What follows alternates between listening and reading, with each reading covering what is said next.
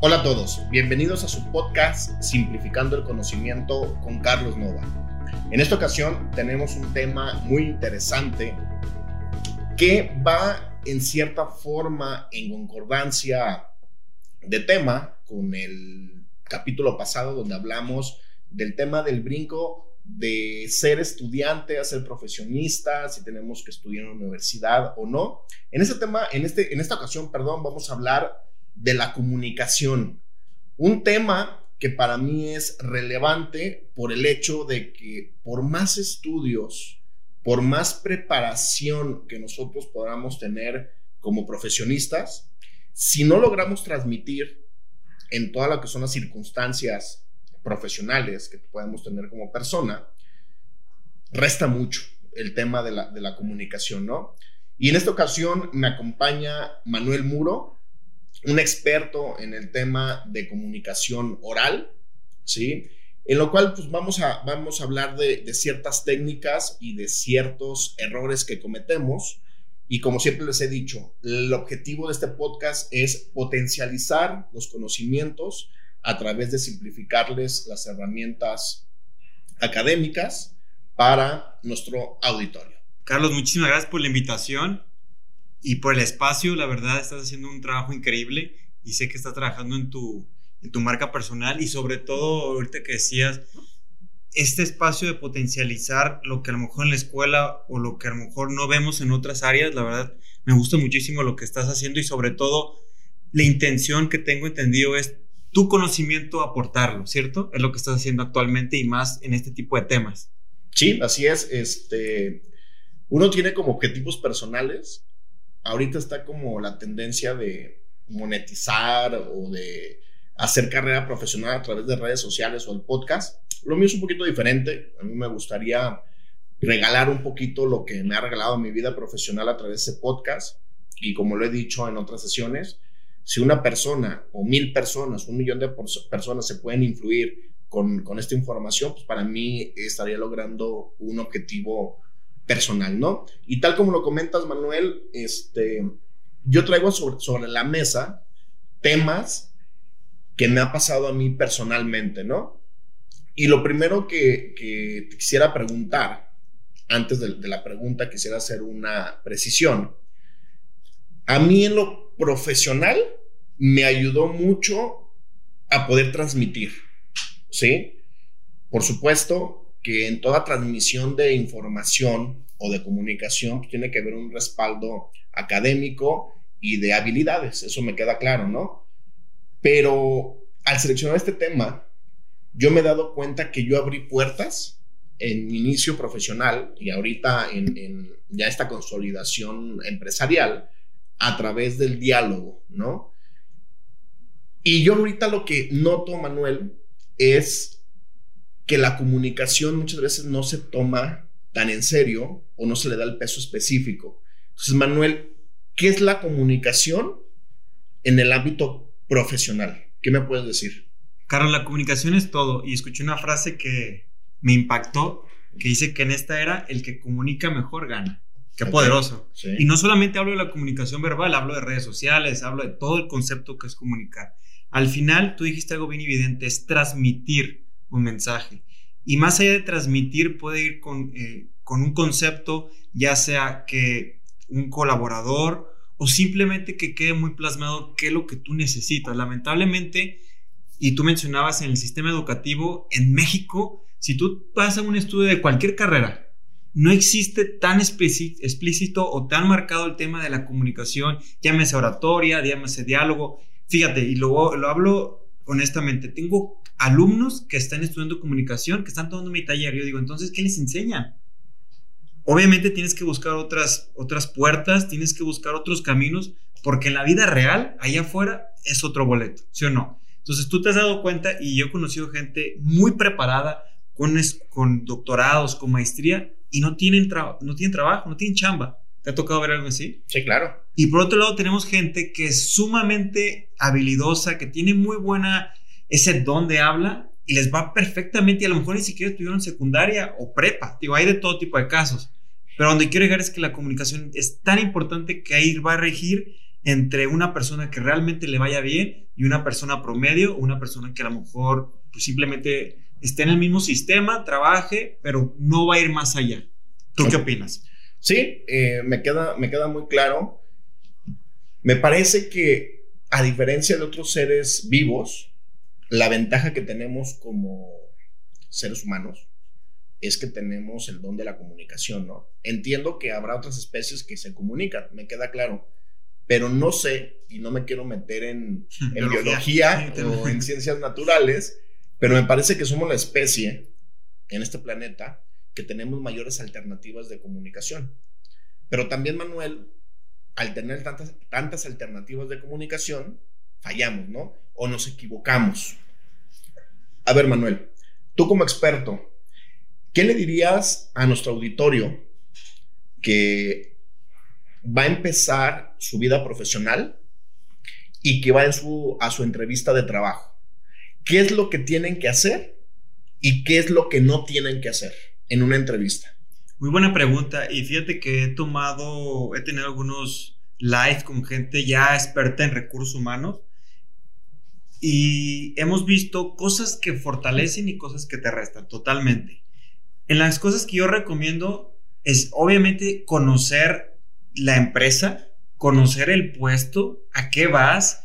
Tío, puedes hacer un análisis, agarrar un papel, etcétera, porque eso te va a dar por lo menos pauta y tú decías hace rato, una cosa es hablar y otra cosa es comunicar pero con un fundamento, ¿cierto? Porque yo puedo ser una persona lo voy a decir coloquial bien chorero, pero si no tengo fundamento, ya brinco a un charlatán o vende humo, ¿sí o no? Ok. que hemos escuchado ese término. Ahora, pero cuando está bien fundamentada mis preguntas, cuando estoy refiriéndome al tema de la empresa, del puesto, creo que se abre un abanico de oportunidades de diálogo. Ahora, otro de las cosas que funciona muchísimo es no es lo que la empresa te va a dar, sino lo que tú vas a aportar a la empresa con tus habilidades, ¿cierto? Al momento que una empresa o una compañía ya te habló, fue porque de 100 personas ya fuiste filtrado. Ahora, una vez que ya fuiste filtrado, se trata de irte a vender de cierta manera. Hay gente que no le gusta esa palabra, vamos a decir, vas a ir a promoverte. Y no se trata de decir como, ah, es que yo, sino simplemente con base al puesto, porque eres tú la persona indicada para poder ser o cubrir esas necesidades. Y cuando lo ves a perspectiva, ya tus palabras tienen una estructura. Ahora, la otra parte que no recomiendo es que muchas veces las personas no preguntan más. ¿A qué me refiero? Oye, ¿tú qué? No sé, ¿y de la empresa o, tienes alguna duda? No. Y ahí se quedan. Y lamentablemente ahí puede haber una oportunidad de, no ser contratado. La otra, irse por cosas muy efímeras. De que, oye, ¿y tienen maquinitas de dispensadoras de alimento? Y tú dices, ¿es, ¿es verdad que te estás preocupando por eso? Digo, hay gente que puede ser cualquier tipo de situación, pero lo importante es que tú qué vas a aportar a la empresa. Ahora, también tienes que ir, gente, ir preparado en el sentido de posibles preguntas que te van a hacer.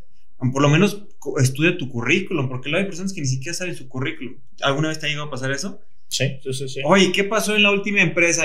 Ay, como que titubear.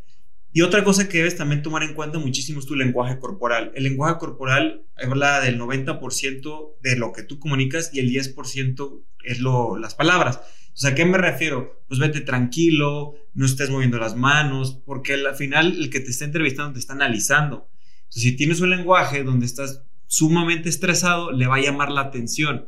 A lo mejor no estás mintiendo, pero va a decir, oye, pero ¿por qué le suban las manos? ¿Por qué se mueve tanto? Y esos elementos creo que si los tomas en cuenta va a ser mayor factibilidad que seas contratado. Ok. Sí, mira, yo en lo personal, en lo personal, a mí me toca reclutar, este, tanto, eh, antes me tocaba reclutar practicantes y ahora me, me toca reclutar ya el empleado que se contrata, pues para ciertas actividades, ¿no? Para mí, para mí, y no estoy diciendo que sea lo correcto, claro. para mí el currículum no dice mucho, el currículum escrito. Me parece que la primera sensación que te queda es cuando haces la entrevista. Y a mí, y a mí me queda claro que yo descarto muchos aspirantes por una mala comunicación y comunicación corporal, comunicación verbal y algo que yo siempre les digo, su forma de vestir. ¿Sí? Y otro lo que comentas es bien interesante porque lo que dices es que la comunicación es una integración de cuestiones corporales, de cuestiones verbales y de cuestiones, ¿cómo lo podemos llamar? De vestimenta. Pues le daban imagen. De imagen, esa es la palabra, de imagen, ¿no? Algo que yo comento que para ser hay que parecer, ¿no? Y hay algo que a mí me quedó muy, muy grabado en, en mi primer trabajo, que eso me decían. Tú tienes que presentar en todas las empresas como si fueras un experto. Y la primera impresión que, que, va a tener, ya sea el que te va a contratar o un cliente, es que eres experto a través de la vestimenta. ¿Sí? Yo ahorita detecto en, en lo que son, sobre todo los centennial, ¿sí? Una onda media desenchufada, ¿sí? De que el traje con tenis, de que es una vestimenta muy informal para el mundo de los negocios. Me parece que por más que vaya avanzando la sociedad o que las características de hacer negocios sean diferentes a las de hace 20 años, a las de hace 10 años, 40 años, me parece que no podemos quitar a un lado el tema profesional, ¿sí? ¿Qué, me, qué, qué recomendación de vestimenta, que es el tema de la imagen, porque Manuel pues, es asesor de las principales modelos de México. Entonces, si alguien sabe de, temas de imagen, pues es, es, Manuel. ¿Qué recomendación me puedes decir? Vamos partiendo de la imagen, Manuel. Carlos, esto es un tema bien padre y bien interesante porque yo he escuchado algunas veces, y lo dicen en inglés, dress for success, o vístete para el éxito. Una vez también leí que decía, vístete como el puesto del que quieres tener. Okay. Ahora, hemos visto, y es un tema psicológico, no sé si te ha llegado a pasar algunos momentos que cuando te vistes de traje, te vistes con una ropa que te sientes cómoda, tu, tu comunicación, tu estado de ánimo cambia totalmente. ¿Te ha llegado a pasar eso? Y cuando te sientes de la parte contraria, a lo mejor no cómodo, a lo mejor con ropa que no te sientes bien, cambia totalmente tu fisonomía. Y perdón que te interrumpa, un, una recomendación que yo, que, que yo doy es siempre en tu vestimenta vete, vete, a lo más alto. El saco, la corbata, la camisa, el buen, el buen zapato. Ya si tú ves que la entrevista o el círculo donde vas a estar presente es un poco más relajado, es más fácil quitarte el saco y la camisa a conseguir un saco y una camisa, ¿no? Entonces, es una recomendación que se me viene por lo que comentas. Adelante. Ahora, entonces también importante conocer el tipo de empresa y los valores y sobre todo conocer quién es el dueño y a lo mejor quién va a ser tu jefe, porque eso es bien importante. Si tú vas, como dices, y también de la industria, porque si tú vas a una, una empresa, a lo corporativo, a una ciudad, México, Guadalajara, Monterrey, es totalmente otra vestimenta que a lo mejor si te vas al sur o si te vas a otras ciudades, es totalmente. Y, y al sistema Tú tienes que estar enfocado al sistema, quieras o no, porque vas a un trabajo. Ahora sí, si no te gusta, pues, em, crea tu propia empresa. Ahora, ¿qué ropa recomiendo? Al final, sí tiene que, hay muchas empresas que tienen sus códigos de vestimenta. Sí es recomendable preguntar, oye, ustedes tienen un código de vestimenta normalmente previo a, pero como tú dices, evidentemente el saco, la corbata, eso te va a dar imagen. Ahora, si tú ya vas a un puesto más creativo, donde a lo mejor es un enfoque más de mercadotecnia, sí hay que buscar unos elementos que vayan con base a tu personalidad, pero no, no perder el ser fachoso o el ser mal vestido. Hay una línea muy delgada, ¿sí o no? Entre a lo mejor tienen elementos que te puedan verte creativo, a lo mejor una corbata con ciertos eh, colores. Otra cosa importantísima que he visto, cuando a lo mejor vas a una entrevista, busca colores de la empresa inconscientemente la otra persona va a decir, oye, ah, mira, hay una combinación, una, afinidad. afinidad. Bueno, no puedo decir marcas porque no nos pagan, pero por decir, yo les pago.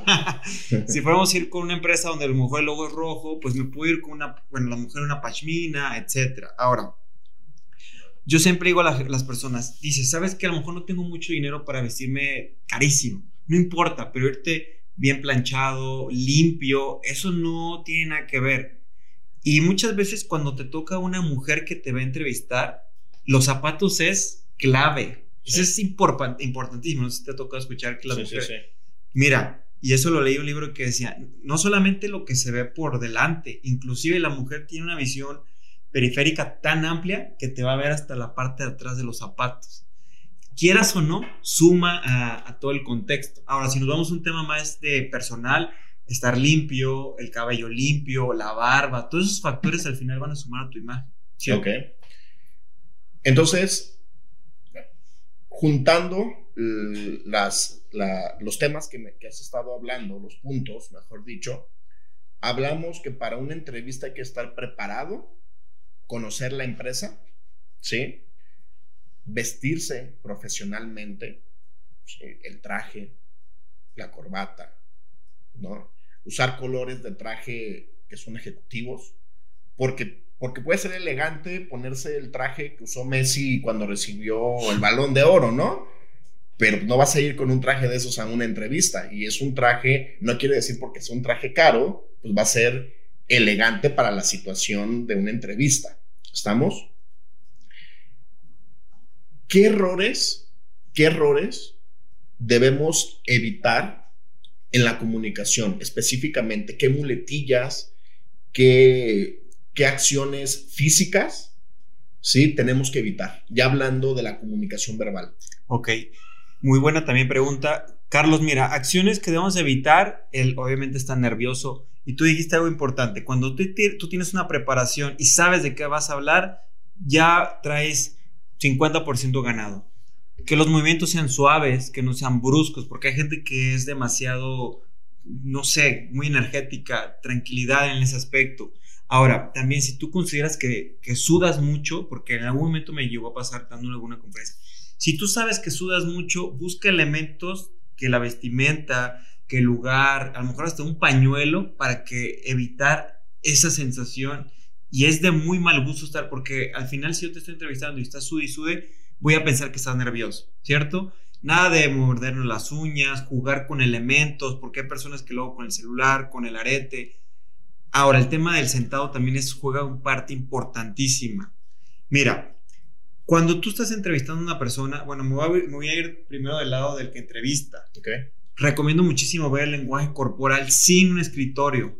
¿Por qué? Porque yo te puedo estar hablando perfectamente del, estómago para arriba y tú me ves muy seguro, pero de la, cintura para abajo puedo estar jugando con los pies, doblando, inclusive me toco gente que saca los zapatos, se mete los, los dedos al zapato. Entonces, hay que cuidar movimientos debajo de la cintura hacia abajo, porque ahí nos podemos detectar muchas veces si están mintiendo o si están muy nerviosos. Otra cosa también cuando tú estás como una, con agua, o sea, si tuviéramos ahorita un vaso de agua y una forma de detectar a lo mejor si una persona está diciendo mentiras o a lo mejor está nerviosa es como si tú me haces una pregunta como, oye, ¿qué pasó en tu último trabajo? Y automáticamente cuando tú me preguntas, ¿tomo agua? Es un síntoma de nerviosismo. Como, No sé si tú lo habías eh, percatado, o sabías eso.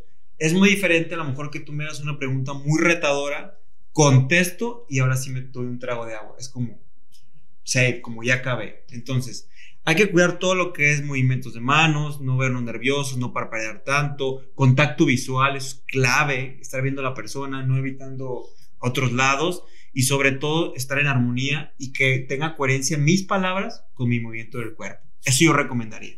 Ok, Manuel.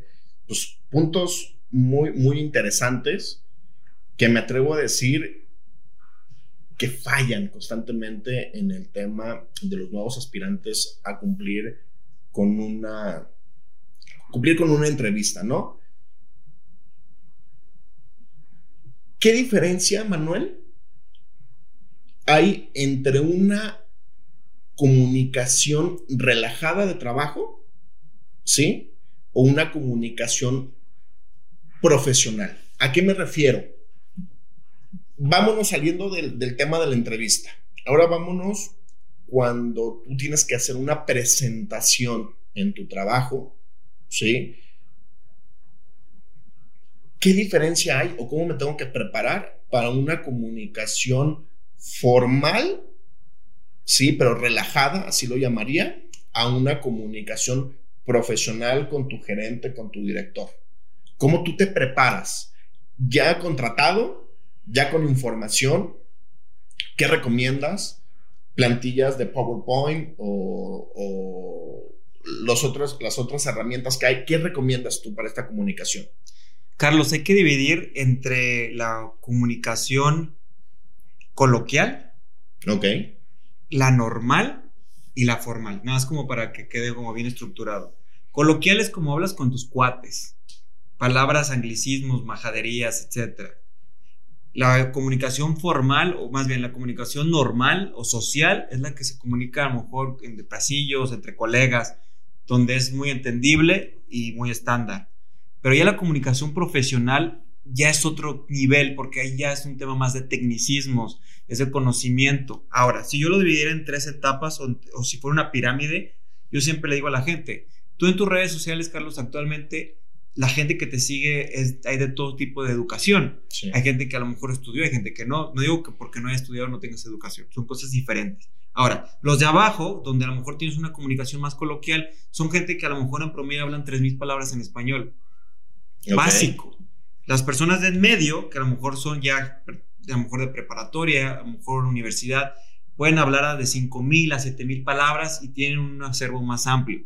Pero ya la gente que tiene una jerarquía, un doctorado, etcétera, pueden hablar de 7000 hacia arriba. Entonces, para aterrizar la información, lo que te quiero decir es que si tú vas a platicar una presentación con tus jefes, con los directores de la empresa, es momento de dar profesionalismo a tu presentación y meter temas técnicos. ¿Por qué? Porque estás hablando de un tema profesional. Si vas a contar una historia, bueno, ahí es diferente, pero como estamos hablando de una presentación profesional, sí recomiendo hablar tecnicismos, eh, conceptos, etcétera. Ahora, ¿qué recomiendo? Sí, evidente, una presentación siempre va a ayudar. La herramienta física o la herramienta visual es un elemento muy importante porque te va a ayudar a poder aterrizar, a poder transmitir un mensaje. Yo siempre recomiendo utilizar los tres elementos.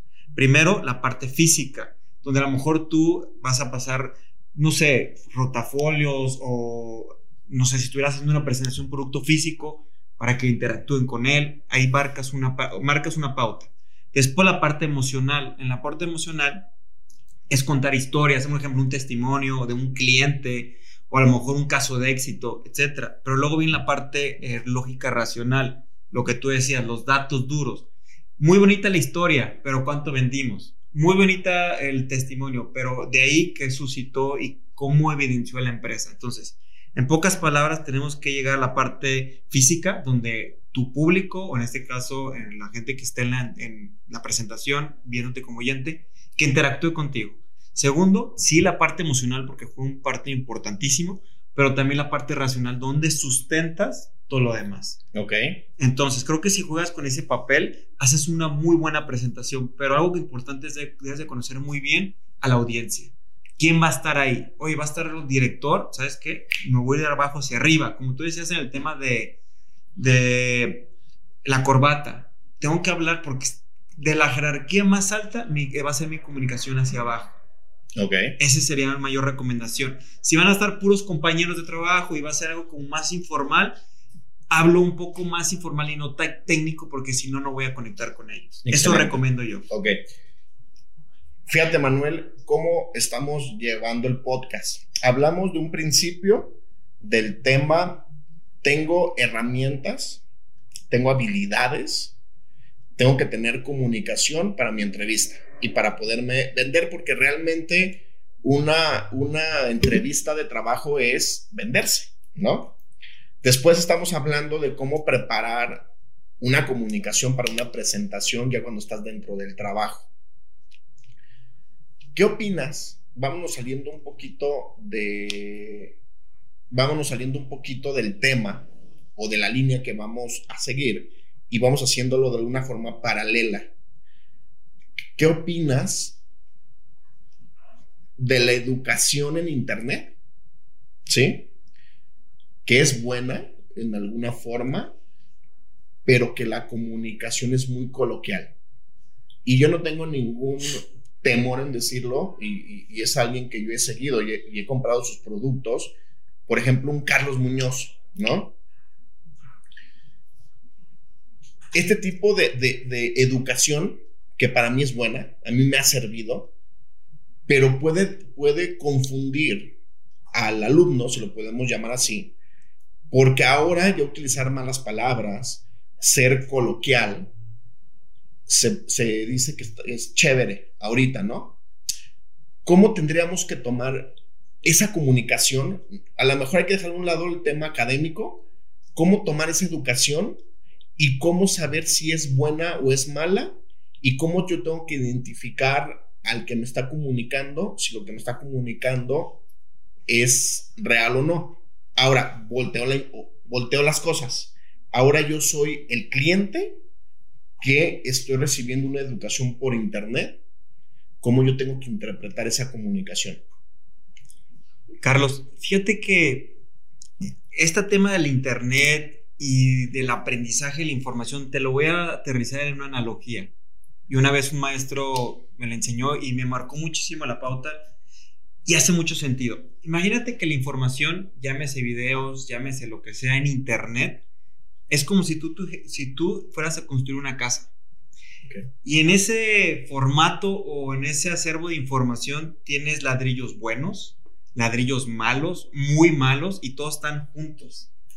Entonces, cuando tú a lo mejor agarras un libro o algo más estructurado, ya toda esa información de, esos ladrillos fueron depurados. Lo que te quiero decir es que la información en Internet es buena, pero todo depende que hagas un análisis y para eso existe el análisis crítico. Yo siempre digo a la gente, hagan un análisis crítico. A ver, Carlos Muñoz dijo esto, perfecto, yo bajo la información, pero ¿quién más habló de esa información? No, pues habló Sócrates, bueno, no creo que haya una similitud, pero eh, habló John Maswell, pum. ¿Quién más? Pum. Entonces, ah, genero la información y la analizo. Y al final va a haber ahí como ciertos elementos que me sabes que esto no me cuadra, pero esto sí. Y lo que tú decías, a mí me funciona la, información en Internet, a mí también, suma, pero no siempre me voy por la primera, primer video o el primer análisis que alguien dice, sino lo que hago es que lo bajo y lo, interpreto. Ok. Ahora, si está de moda el hablar de que cabrón, no sé qué, al final es a un mercado al que va dirigido, ¿sí o no? Sí, sí, sí. Y está muy claro. Y todos hablamos de cabrón. Claro. O sea, cuando, cuando juegas, cuando jugamos golf, pues también dices groserías. Y es normal, y es normal porque estamos en... Es normal, pero no está bien. Es mi punto de vista. Así lo quiero poner. Ahora, si nos vamos a un tema psicológico, creo que una vez vi una conferencia de, creo que es Odi Perón, o no me acuerdo si fue él o alguien más, que decía que cuando tú dices majaderías, o una mala palabra, dice Sigmund Freud, si nos vamos a la psicología, que te llega al subconsciente. Si nos vamos a la psicología. Entonces, si yo te decir, a ver, Carlos, cabrón, o sea, con el simple hecho te va a llegar más la información psicológicamente. Ahora, pero no significa que siempre esté bien, porque se empieza a hacer como algo normal. Okay. ¿Y qué pasa si a lo mejor un día yo voy con un señor que es un cliente, que es de mayor edad, y yo llego con un cabrón y pierdo una venta millonaria. Por eso hay que saber cuándo sí, cuándo no y con quién. Esa sería la respuesta, porque hay mercado para todo. Ese sería lo que yo recomendaría. Y saber cuándo sí te va a ayudar y cuándo te va a restar. Es lo que yo he aprendido y lo que he visto cuando marca una diferencia. Ok.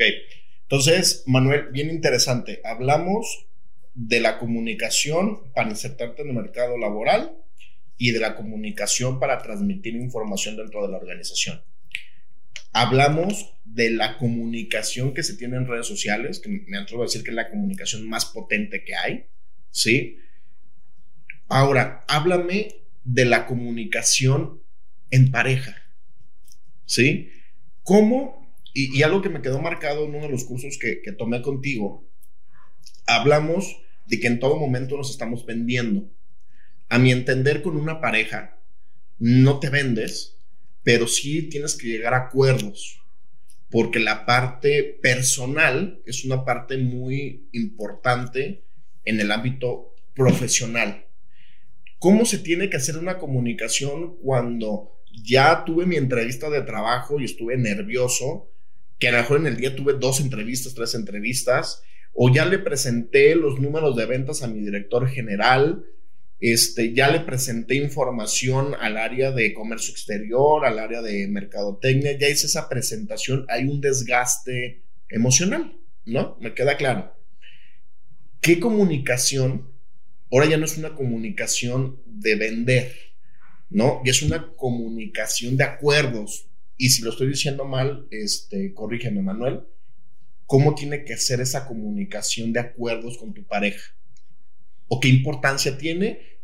¿Y cuáles son los errores? ¿Y cuáles son las sugerencias que nos das? Carlos, hemos visto que el principal problema de las parejas es eso, eh, para empezar, o sea, para irnos hacia atrás, la falta de comunicación. ¿Por qué? Nada más como para dejar algunos. Omitimos, mentimos, suponemos, y me puedo hacer una lista y no acabo. Y aquí tú dijiste algo bien importante porque se trata de llegar a acuerdos. Ahora, se dice que la naturalidad del hombre, en teoría, tiene como, un, como una bolsa de palabras. Ok. Yo no, no tengo el dato exacto de cuántas palabras, pero cuando tú tuviste todo tu día hablando, dialogando y ya tuviste mucho estrés, cuando llegas a tu casa lo menos que quieres es hablar. ¿Por qué? Porque ya simplemente quieres relajarte, etc. Ahora, muchas veces, independientemente que sea tu pareja, porque somos abiertos, ah, ¿Sí? ¿qué pasa? Muchas veces esas personas no entienden lo que viviste durante tu día y te digan, ¿cómo te fue? Y tú, bien. Oye, y te quieren sacar las palabras así a cuentagotas, pero lo que no, ellas, ellas o ellos no entienden es que tú ya sacaste todas las palabras del día. Ok. Entonces. O sea, ya sacaste tus cuatro mil palabras. Exactamente. Y ya lo único. ¿Y te ha pasado eso? Sí. Que ya estás hasta gorro, lo único que quieres es cenar, tomarte una cerveza y dormirte. Ahora, ellas deben de entender, o ellos, que así funciona tenemos un acervo. La mujer tiene muchísimo más. Y luego como que se triplica. Digo, sin hablar mal ni nada. Pero sí a la mujer tiende a hablar más que el hombre. Entonces, al llegar a un acuerdo es bien sencillo decir, ¿sabes qué? Yo lo que recomendaría es, ¿sabes qué? Tal persona tuvo un día bien pesado, la verdad no tengo muchas ganas de dialogar, no lo tomes a mal, no, no, no lo tomes personal, o dame tiempo, dame tiempo en lo que me relajo y así, y ahorita bajo y dialogamos. Así debe ser. Pero la verdad, nadie hace eso y ahí llega muchas veces porque, ah, es que ve cómo eres, nunca platicas. Entonces yo primero recomendaría dialogar y entender a la otra persona y decirle cómo te sientes. No, o sea, es que estoy bien cansado. Y automáticamente, por ende, yo sé que así está. Pero yo te reto a ti, cuando te sientes en esa situación, también decirlo. ¿Sabes qué? Estoy así. No tomes a mal, hablamos más tarde o hablamos mañana. El ser sincero sería la mayor recomendación. Ser sincero. Ok. Muy interesante lo que comentas, porque una mala comunicación en la familia te puede repercutir en tus actividades profesionales, ¿no? Yo no tengo todavía la fortuna de estar casado, ni tengo la fortuna de tener hijos, pero la comunicación entre los padres y los hijos para mí marcan mucho lo que es su camino personal y profesional. Me parece que desde las primeras palabras, el trato, la comunicación no verbal, la comunicación verbal con los hijos, pues marcan mucho también su desarrollo personal y profesional. ¿Qué opinas de la comunicación con los hijos? ¿Son buenos los regaños? Porque me parece que un regaño es una forma de comunicarnos la comunicación de castigos, la comunicación de, de todo quererlo platicar con tus hijos. ¿A qué me refiero? De todo darles una explicación. hay una variedad de comunicación. ¿Qué recomendación tú como experto darías para una persona que ya trae en sí 7000 palabras por su desarrollo profesional, pero estás platicando con un niño que tiene 6 años o cinco años, que a lo mejor tienen mil palabras, no lo sé, estoy dando un ejemplo, cómo poder trasladar ese tema, ¿no? Y a mí me pasa mucho, Manuel, que luego en mi comunicación no logro separar lo que es la comunicación profesional con la comunicación personal, ¿no? ¿Qué recomendación harías de los padres hacia los hijos en el tema de la, de la comunicación? Carlos, en esta era creo que ha habido una, una abertura entre la comunicación actual y la anterior. No sé si tú recuerdas cuando ibas con tus abuelos, con Sí, con tus abuelos queda muy distinto la forma de comunicar. Creo que todo viene desde la casa, desde ahí viene la educación de comunicarnos de manera correcta y desde la casa vamos a empezar a tener la apertura. Tío, yo he estado en familias donde el diálogo es muy abierto y habla diálogo donde a pesar de que es diálogo personal, se habla de negocios, habla de dinero, hablan de inversión, que es bueno eso. ¿Por qué? Porque fomenta cosas. Ahora, regresando al tema, yo creo que actualmente sí se ha venido una abertura, una, un, acercamiento más al joven, pero al mismo tiempo existe otra cosa que es el tema de la tecnología que está limitando. Esto un reto, la verdad es bien complejo porque depende mucho de cómo desde casa empiezas a fomentar, eh, a ver, vamos a platicar, en la hora del cena vamos a dejar el celular, sí ver momentos de diálogo y no tanto eh, la cantidad, sino la calidad. Porque entiendo que a lo mejor dices, ¿sabes qué? Yo... Se harta un niño, ¿no? Sí. y a veces llegas con un niño y, ¿cómo estás? Bien. Y te va a contar, bien. ¿Cómo te fue en el día? Bien. Pero con el simple hecho de haber dado ese media hora, 15 minutos de calidad, saben que estás ahí. Ahora, también hay que saber, Carlos, detectar o, diferenciar cuando ya no estás en la oficina. Y estoy seguro que te, te ha pasado, a mí me ha pasado, que no sabemos separar. De aquí para acá, ya Carlos no va el director se fue, aquí entra Carlos Nova, el papá, y cambia totalmente la comunicación. Creo que si lo sabemos detectar, podemos dialogar mejor. Ahora, decía lo del niño, los niños son niños y no los puedes cambiar igual que los perros, y tú tienes mascota. Por más cansado que estés, por más eh, desvelado o crudo, lo que quieras, va a querer comer y va a querer salir. Igual los niños. Claro. Entonces el chiste es entenderlo pero sí te recomiendo empezar a fomentarlo y esos momentos de calidad durante la, vida normal, ya sea en la mañana, en la tarde, tú decides, pero momentos de calidad de comunicación. Ok. Hablamos, Manuel, y ya en la recta final de, de este episodio, hablamos de una comunicación básica, pero contundente con los hijos, ¿no? Palabras precisas, toda esta parte. Hablamos también de que debe de haber una comunicación para el adolescente, que ahí me parece que es lo más complicado, ¿no? Como al adolescente que ya trae más palabras, que ya trae más información, cómo puede entablar una comunicación con los padres para llegar a un fin en común, ¿no? ¿Cómo se prepara un discurso cuando tú le tienes, por ejemplo, que hablar, y lo voy a poner sobre la mesa, de sexualidad, ¿sí? con una, un adolescente, ¿no? No, no sobre los temas propios de la sexualidad, pero sí háblame de cómo preparar un discurso, ¿sí? Porque yo siento, Manuel, o corrígeme, que preparar un discurso con semejante relevancia es también como preparar un discurso de forma profesional. ¿Cómo lo estructurarías para que nuestro auditorio, ahorita que nos está escuchando, y al último vas a dejar tus datos, cuáles son los elementos para estructurar un buen, un buen mensaje, un buen discurso o una buena plática. Sí. Carlos, mira, los niños o los adolescentes no son tontos. Y cuando tú y yo teníamos la edad de lo que ellos tienen ahora, tú y yo no teníamos el acceso a la información que hay, ¿cierto? Entonces lo que quiero compartir es que ellos ya nos llevan de luz en cuanto a los datos, ya investigaron, ya platicaron. Entonces no puede ser tonto un niño, realmente no. Y más si es un adolescente, yo recomendaría hablar cosas claras. Así tal cual. Ojo, hay una línea entre caer en el soy tu compa, tu cuate, que hay mucha gente o muchas papás que lo usan y les funciona. Pero creo que cuando caes en el exceso llegas a perder la autoridad. Pero es muy diferente decir, a ver, ¿cómo te sientes? Y platicarlo como si lo estuvieras platicando con una persona, ponerte a, su nivel, pero sin perder ese, ese respeto. Ahora, ¿cómo armaría ese discurso? Ahí te va. Obviamente tiene que haber una preparación de información en cuanto a cómo se lo vas a aterrizar, pero tienes que definir muy, muy claro cuál es el objetivo de lo que quieres compartir, hacia dónde quieres llegar, qué le quieres transmitir y sobre todo cuál es el objetivo del llamado a la acción final. Vamos estructurándolo. Primero, pues al final el inicio o puede ser la apertura, donde a lo mejor tú cuestiones un poco sobre qué dudas tiene o a lo mejor qué es lo que él tiene curiosidad. Después ya te vas como a la carnita del discurso, que yo recomiendo a lo mejor dos, tres ideas porque si le metes todo un acervo, lo vas a perder. Ok. Dos, tres, y más porque ellos, el tema de la información, eh, el tema de procesar es muy, muy corto cada vez. Dos, tres ideas muy concretas. Si a lo mejor sí puedes ponerle ejemplos, testimonios o lo que sea, o estadísticas, lo que sea. Dos, tres ideas muy claros, pero sí hablarle a su idioma, porque ahí sí no le estás hablando a una persona bien. A su idioma.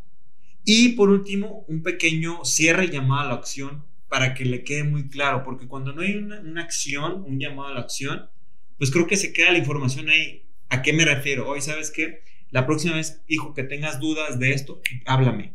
No te esperes. O la próxima vez que, tenga, no sé, que quieras comprar un condón, me llevas, ¿no?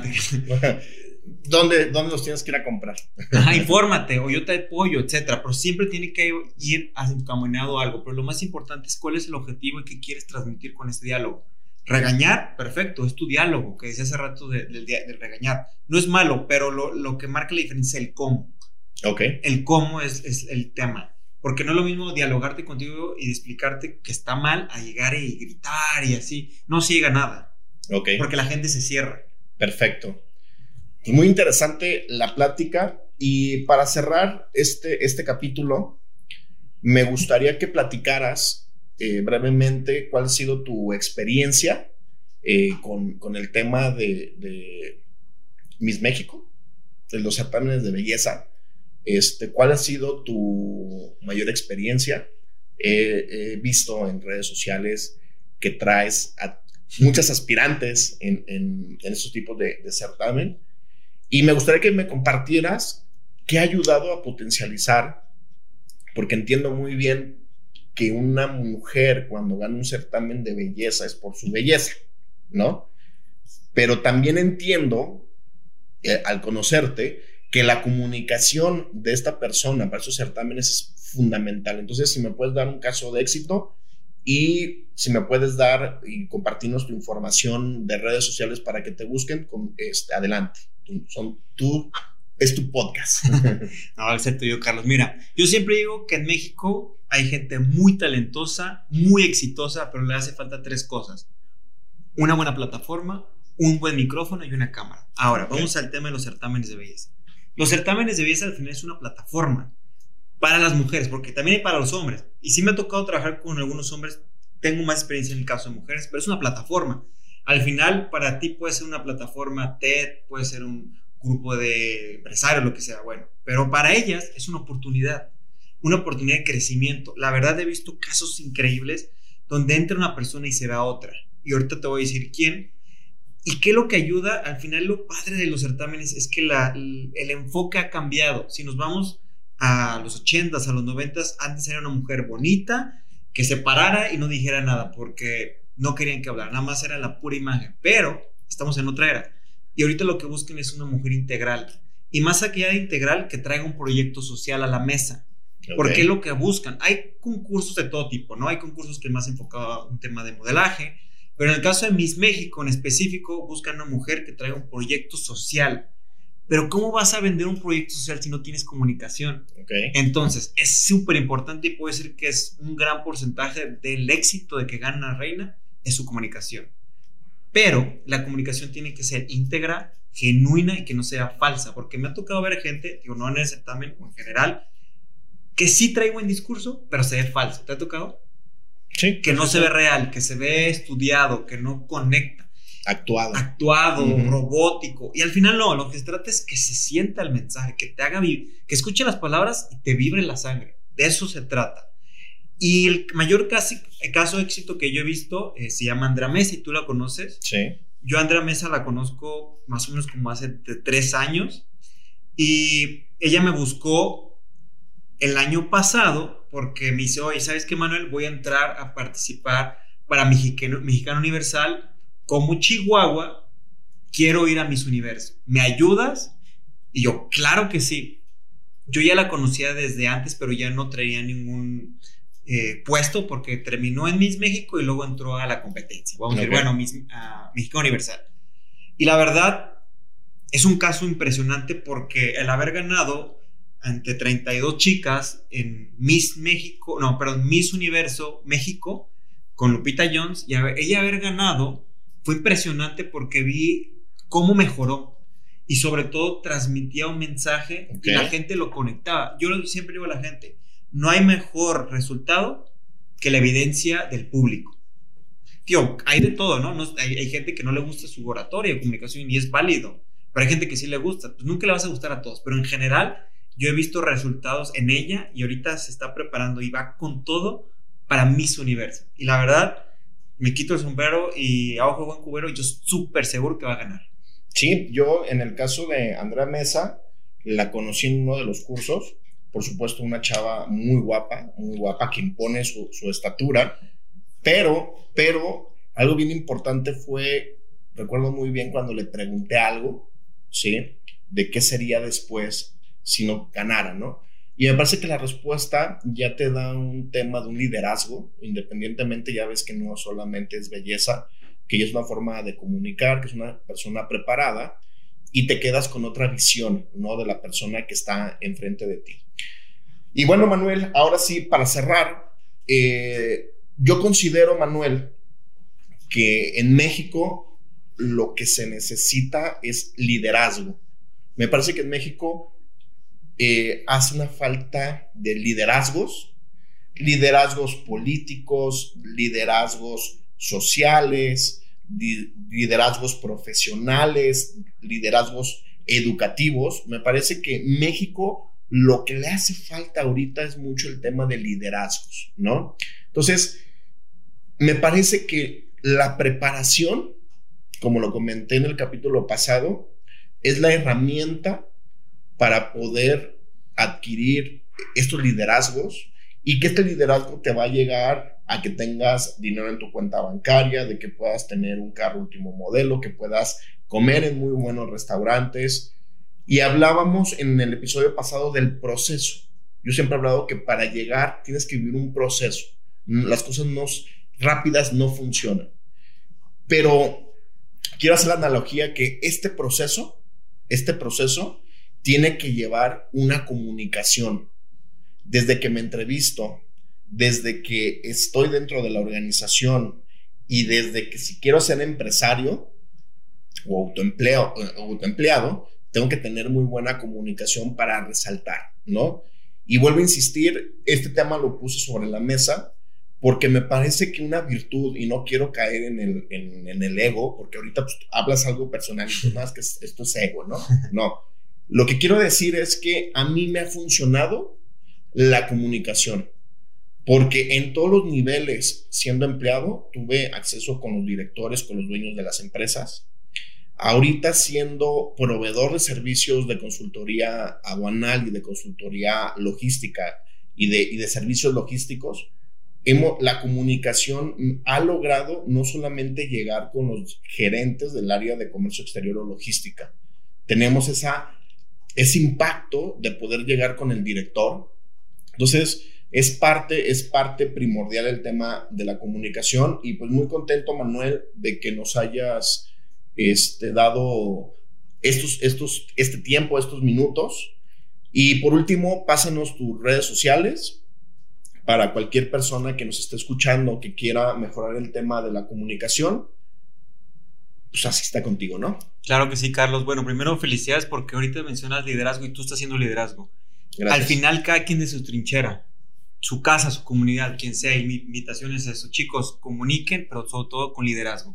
Eso es lo que quiero que se lleven y no solamente hablen, sino lleven un enfoque y algo que realmente sume, no que reste. ¿Cómo estoy en redes sociales? Estoy como Manuel Muro A, estoy en Instagram, estoy en TikTok, en Facebook estoy como Manuel Muro Cursos de Oratoria igual en YouTube estoy como Manuel Muro. En todos los formatos estamos buscando compartir contenido de, contenido de valor para que ustedes puedan saber y aprender cosas que a lo mejor sí están en los libros o a lo mejor lo aprendí por otros oradores o simplemente a mí me han funcionado. Al final, igual que tú, yo busco compartir y con que una persona se lleve algo de lo que tú y yo hacemos, nos vamos por bien servidos, ¿sí o no? Sí, es el tema del liderazgo, ¿no? Me parece que estamos en un momento complicado de la humanidad y como país, que me parece que necesitamos estos espacios y necesita la persona tener información de valor, ¿no?